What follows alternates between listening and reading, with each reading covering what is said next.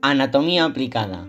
Buenos días, soy Carlos Rubio Coronado de la clase Primero V y una vez más vengo a hablar sobre temas asociados a la anatomía que todos deberíamos conocer, pues nos pueden resultar útiles en nuestra vida diaria.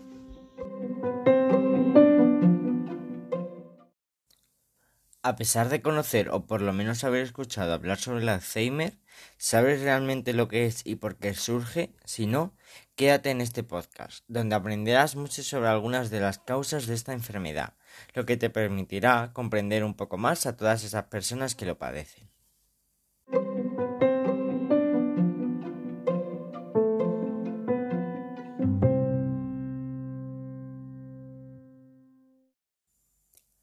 La enfermedad del Alzheimer es un trastorno neurológico progresivo que hace que el cerebro se encoja, atrofia, y que las neuronas cerebrales mueran.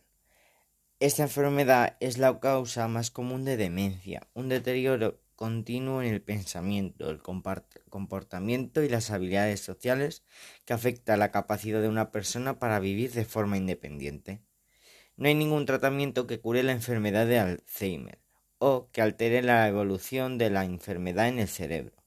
En las etapas avanzadas de la enfermedad, las complicaciones derivadas de la pérdida grave de la función cerebral como la deshidratación, la malnutrición o la infección provocan en muchos casos la muerte. Las causas exactas de la enfermedad del Alzheimer no se comprenden en su totalidad pero a un nivel básico las proteínas del cerebro no funcionan con normalidad, lo que interrumpe el trabajo de las neuronas cerebrales y provoca una serie de eventos tóxicos. Las neuronas se dañan, pierden las conexiones entre sí y finalmente mueren. Los científicos creen que, en la mayoría de casos, la enfermedad de Alzheimer es consecuencia de una combinación de factores genéticos, ambientales y del estilo de vida que afectan el cerebro a lo largo del tiempo. A pesar de no conocer las causas, algunos de los factores que aumentan las posibilidades de padecerlo son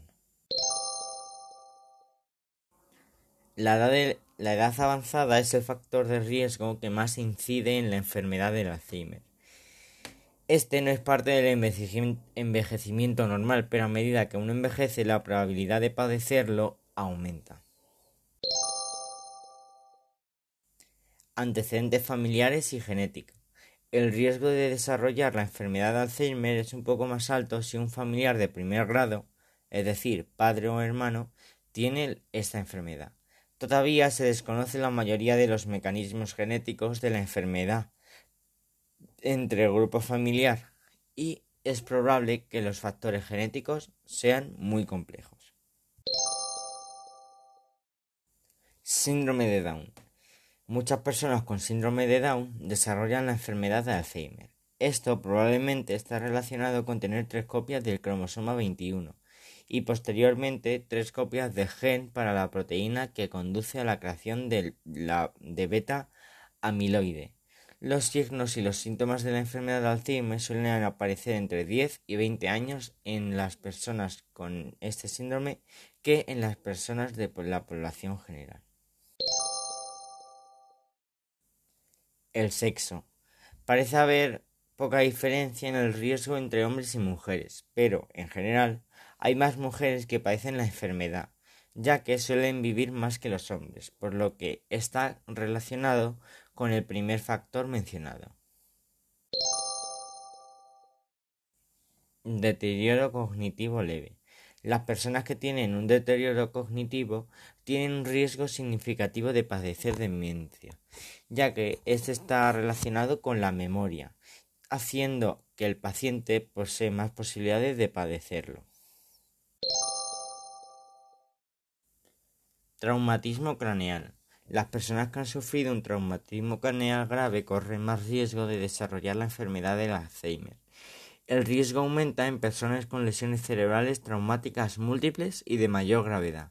Algunos estudios indican que el riesgo puede ser mayor dentro de los primeros seis meses a dos años después de la lesión cerebral traumática. Contaminación del aire.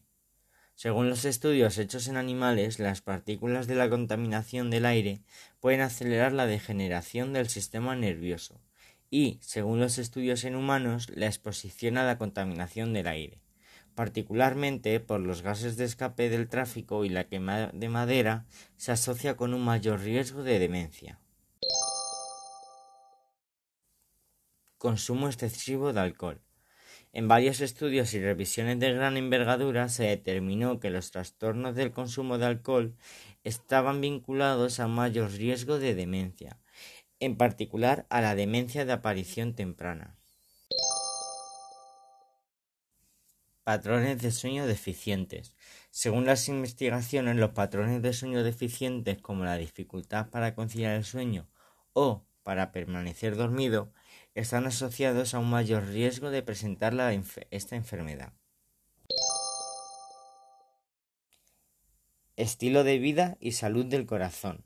Las investigaciones demostraron que los mismos factores de riesgo asociados con la enfermedad cardíaca también pueden aumentar el riesgo de la enfermedad de Alzheimer.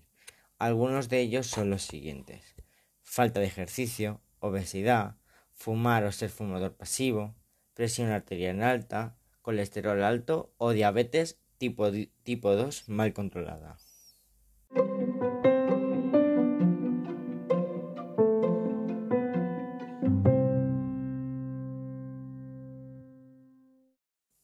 Por tanto, el Alzheimer es un tipo de demencia que causa problemas con la memoria, el pensamiento y el comportamiento.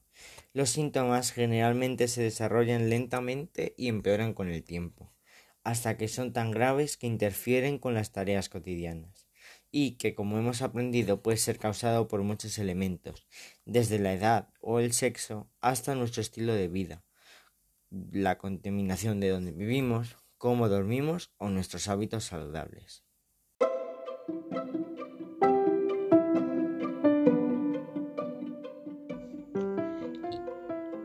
Y otro día más hemos terminado.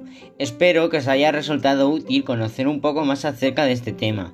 Y os espero a todos los próximos días en mi canal Anatomía Aplicada, para conocer más sobre estos temas relacionados con la anatomía y nuestra vida diaria. Muchas gracias.